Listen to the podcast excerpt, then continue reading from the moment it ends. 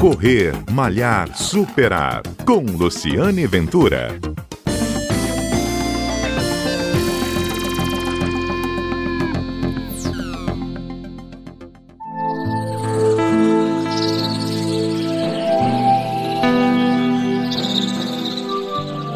Olá, bom dia. Este é o Correr Malhar Superar, um programa que vai ao ar todos os sábados aqui na Rádio CBN e a gente conta histórias do mundo do esporte, histórias do mundo da corrida, entrevista histórias de corredores. E hoje a corredora é diferente. Ela é corredora e professora de yoga. Ela corre há mais de 10 anos. Eu vou conversar com a Clara Rocha. Ela dá aulas de yoga. Acho que nesse momento de pandemia é muito importante também você, além de manter o corpo são, manter também a mente. É sobre isso que a gente vai conversar agora. Clara, bom dia, obrigado pela entrevista. Me conta aqui, como é que você começou a correr e como é que você virou depois de corredora ou antes como professora de yoga? Bom dia, eu que agradeço o convite, é muito bom a gente estar tá podendo falar sobre esse assunto no qual a gente traz essa motivação e inspiração para a saúde do corpo e da mente. Então, uhum. eu sou corredora é, há, mais de 10 anos, né? Mas corro assim de forma tranquila, não sou nenhuma atleta. Uhum. Mas o yoga começou antes da corrida na minha vida, né? Eu uhum. sempre pratiquei yoga desde a da minha adolescência e há uns 15 anos eu dou aula de yoga e há 10 eu corro, né? Eu sempre gostei de atividade, todo tipo de esporte, sou amante de, de movimentar o corpo e a corrida é uma paixão também, eu, eu adoro estar sempre em movimento e a corrida eu falo que é um, uma prática não só física, mas é muito mental, né? Às vezes a, a mente ela diz mais sobre a sua corrida do que o próprio preparo do corpo, né?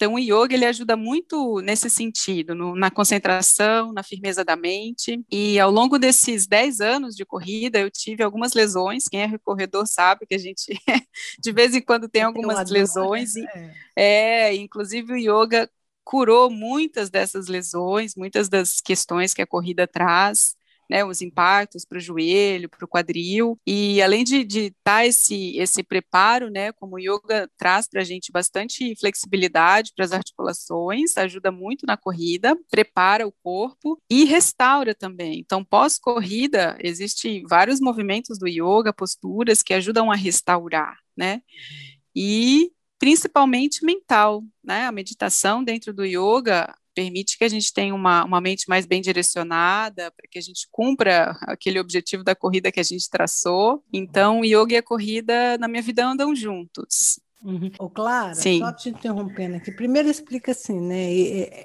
Porque eu sempre chamei de yoga, agora se fala yoga. E explica o que é.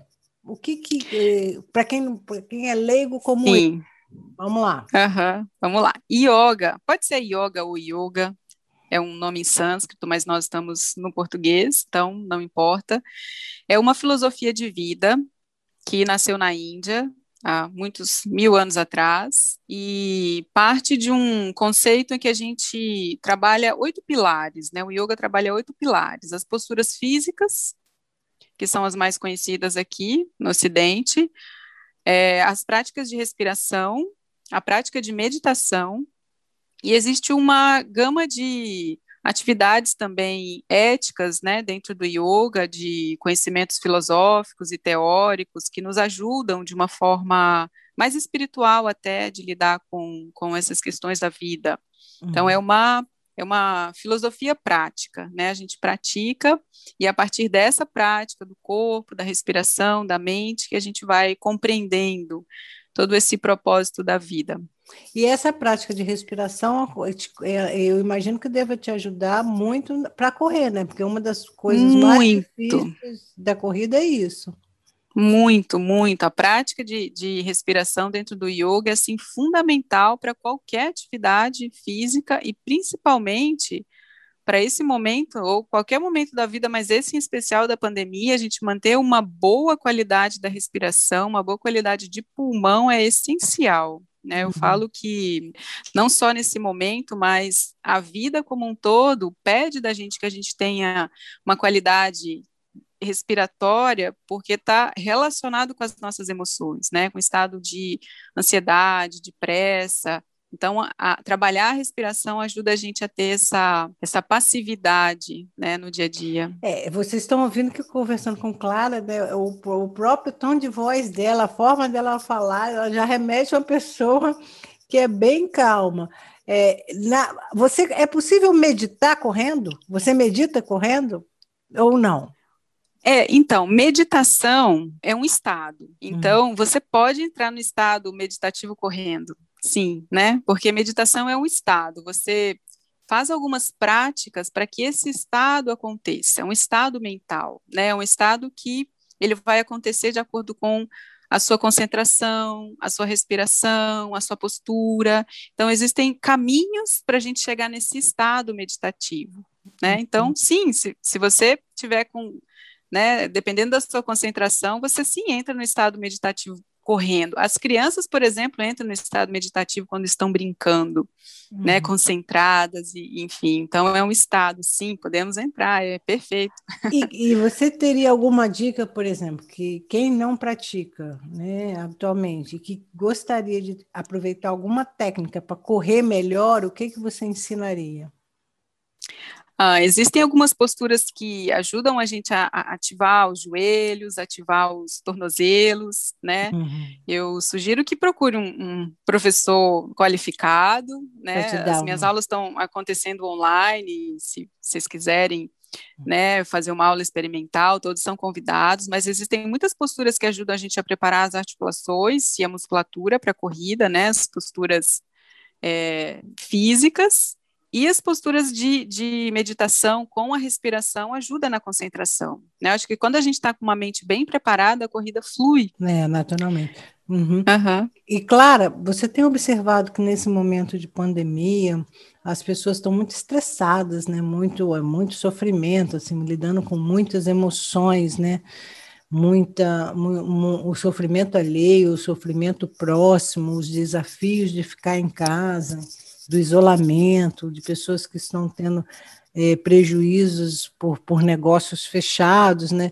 É, você percebe que as pessoas estão procurando mais estar é, esse lado espiritual? Sim, sim, assim? eu percebo, é, percebo, assim, eu, eu, eu, fico muito tocada com tudo que está acontecendo no mundo, com a humanidade, com as pessoas, isso deixa a gente bastante sensível, muito hum. mesmo, e, e e eu, eu, eu, vejo a dor, né, e eu acho que isso acaba levando a gente a refletir um pouco mais, né, em casa, mais isolado, às vezes a gente não pode nem entrar em contato, né, com os familiares, tem todo o respeito do isolamento, então isso faz com que a gente reflita qual é o propósito da vida, né, a gente vê tantas vidas sendo perdidas e, e, e o que realmente importa na vida, né, então o lado espiritual ele acaba tocando mesmo a gente, sensibilizando, e a prática do yoga tem sido assim um, um alento até para esse momento. Eu percebo as pessoas até mais eu tenho mais alunos agora online do que antes presencial, uhum. porque agora eu tenho um aluno de outros estados, do Rio, do Pará,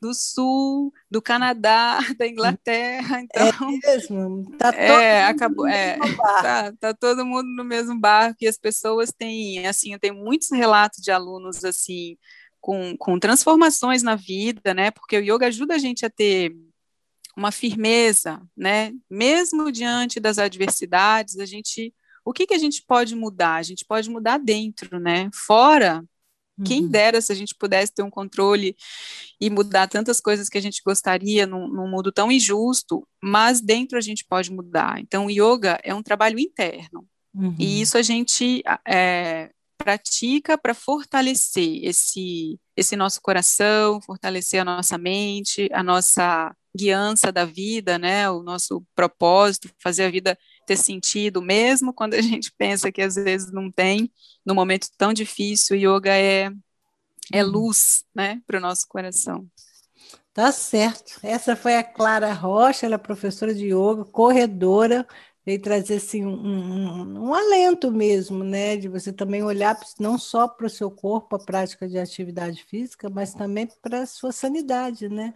É, eu até brinquei recentemente na minha rede social que eu corro para manter a atividade física, né? Corro para manter a atividade, para elevar minha imunidade e para garantir minha sanidade, quer dizer, uma rima que a gente está precisando mais do que nunca, né, Clara? Sim, sim, ficou perfeito, excelente é. colocação.